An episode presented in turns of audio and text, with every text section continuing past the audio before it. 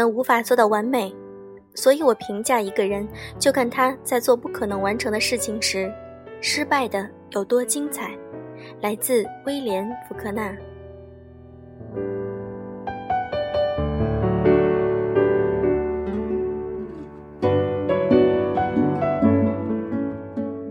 鱼儿们，大家好，欢迎大家收听优质女子必修课，我是小飞鱼。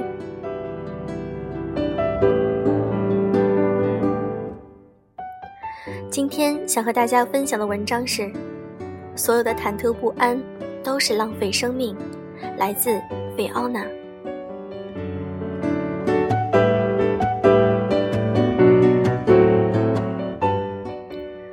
人对自己的定位总是有偏差的，尤其是回过头去看。我有一个定期整理相册的习惯，把新的相片导入到电脑里，再顺便看看往日的旧照片。前几天翻出一张自己几年前的单人照片。年轻的脸庞带着无所畏惧的表情，安静地坐在会场中间的椅子上。我马上转发给一个朋友看。你看，以前怎么这么好看？不过才三年时间。他立刻回复道：“是啊，看那脸，满满的胶原蛋白。可我记得拍下这张照片时，明明是觉得自己眼睛特别小，腿有点粗，背也不够挺拔。”当下就毫不犹豫地把这张照片归类到其他文件夹里了。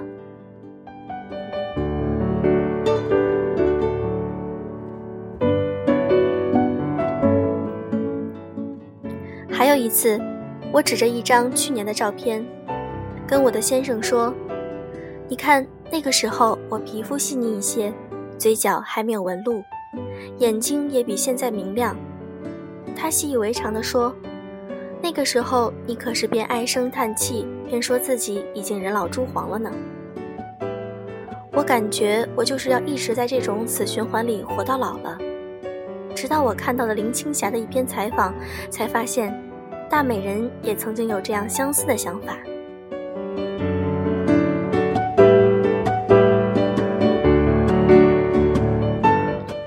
他说，五十几岁的时候，感觉自己很老了。没什么前途了，可是现在过了六十岁，我反而放松了，还感觉自己变年轻了，因为你发现六十岁那么圆满。他还说，其实我现在很后悔，那时候不懂得珍惜，不懂得欣赏。有时看看以前的照片，那时候那样年轻，那样美，为什么不去享受和珍惜？自己不欣赏自己。然后拼命的钻牛角尖，钻得自己好痛苦。所以我现在常常提醒自己，一定要好好珍惜现在有的，好好珍惜活在当下，不要再伤春悲秋。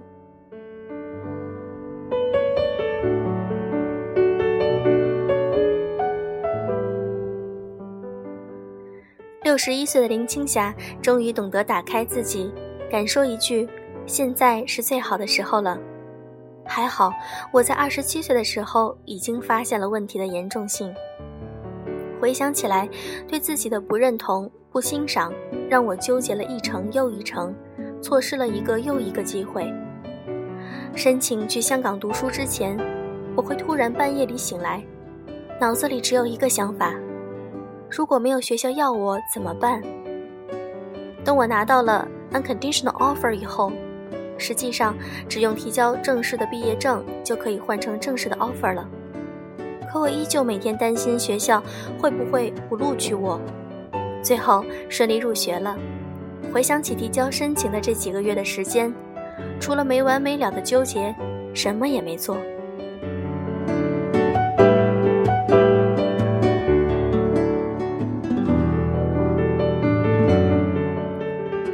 毕业以后。我开始寻找工作，老毛病又犯了。应该没有公司会要我去面试吧？我每天心里只有这样一个念头。我投出了简历，以为会像一块石头石沉海底，悄然无声。谁知道出版社、律师事务所和英文培训机构都给了我面试的机会。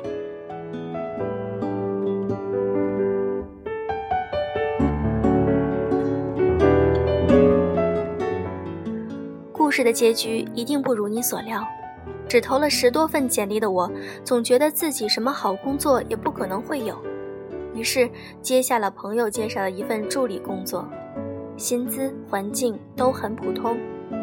最后的最后，我甚至觉得我没有能力在香港过得很好，于是回了内地。回来两三年以后，当我鼓起勇气开始读博士的时候，突然想起早在香港之时，我的论文导师就愿意给我一个继续深造的机会，只是我当时觉得我的研究水平一定跟不上，只当是一个笑话罢了。这种对自己的不确定，消耗了很多精力，也蹉跎了很多光阴。青春是有限的，有时真的想回到过去。跟那个时候的自己说声：“喂，你干什么老是自我怀疑呀？”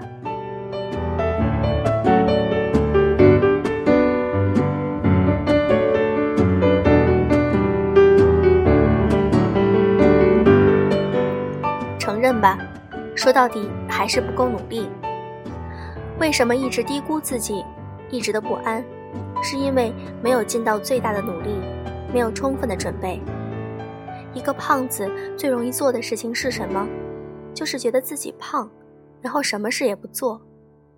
他可以不停的宣称自己要减肥，看到苗条的女生，心里羡慕到发狂；碰到漂亮的衣服以后，默默的咽口水，然后一遍又一遍地怀疑自己，就是不去挥洒汗水，少吃多动。申请学校的时候，愿意多修改几遍的 personal statement。愿意多做几份资料，去尝试更多的学校，心里的底气会足很多。找工作的时候，认真的提高自己的英文水平，多练习一下沟通技巧，最好前期就注意积攒实习经验，自然会觉得一般的工作都配不上自己。想读博之前，把本专业的经典教材、专业期刊的内容研读几遍，写出一个像样的研究计划。这样也不会觉得自己没有能力去应付博士的研究生涯。有勇气说出 "I deserve it" 的背后是充分的准备，是了解自己艰辛的付出可以匹配最好的结果。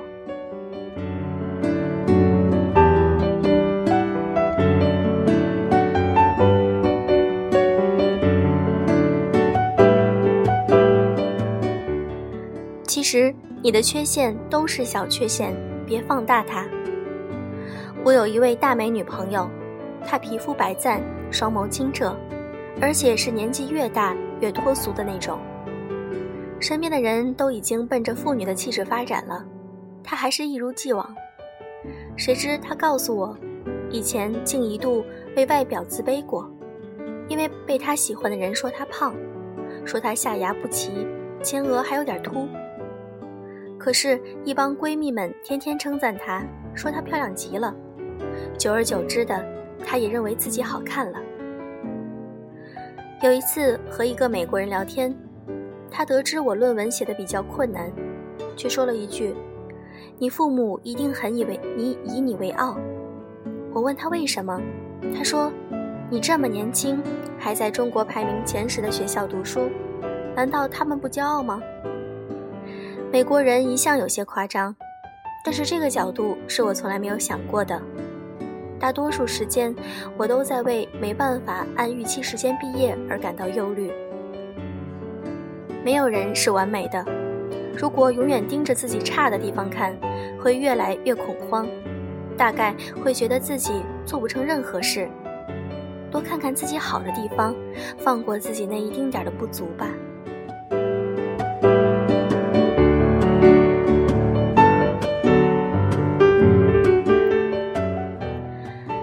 潜力这个事实，自己坚信就够了。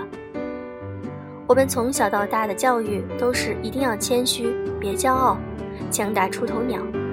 另外，别以为自己有多了不起，比你优秀的人多着呢。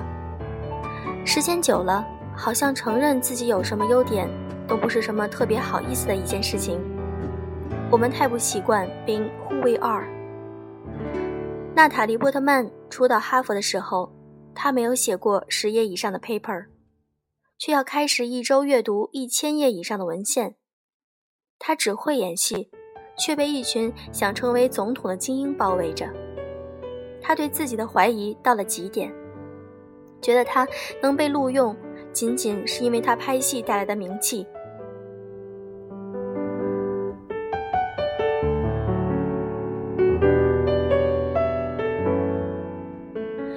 于是，他决定选一个严肃而有意义的办法证明自己，改变其他人的看法。他选修了神经生物学和高等现代的希伯来文学。当他啃着那些艰深的课程的时候，发现他的同学在写关于航海和流行文化杂志的论文，教授在教童话和黑客帝国。他终于明白，为了严肃而严肃是件很可笑的事情。承认自己对演艺的热爱，坦诚地面对自己，才是他正确的路。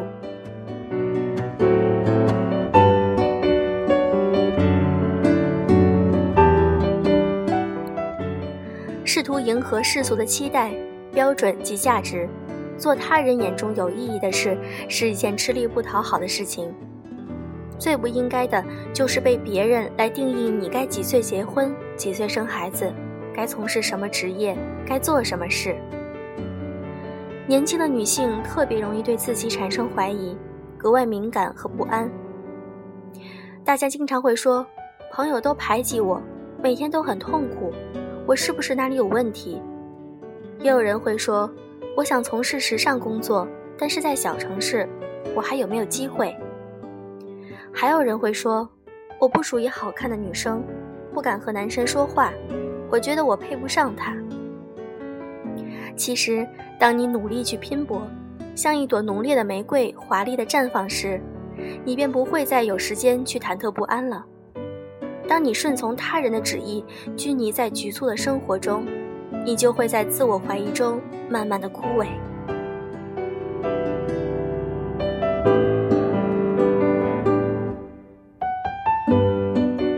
所以，小飞鱼也觉得。我们每个女生都应该自信起来，这样你才能够发现你内在的潜力，以及拥有更好的生活的一种期待。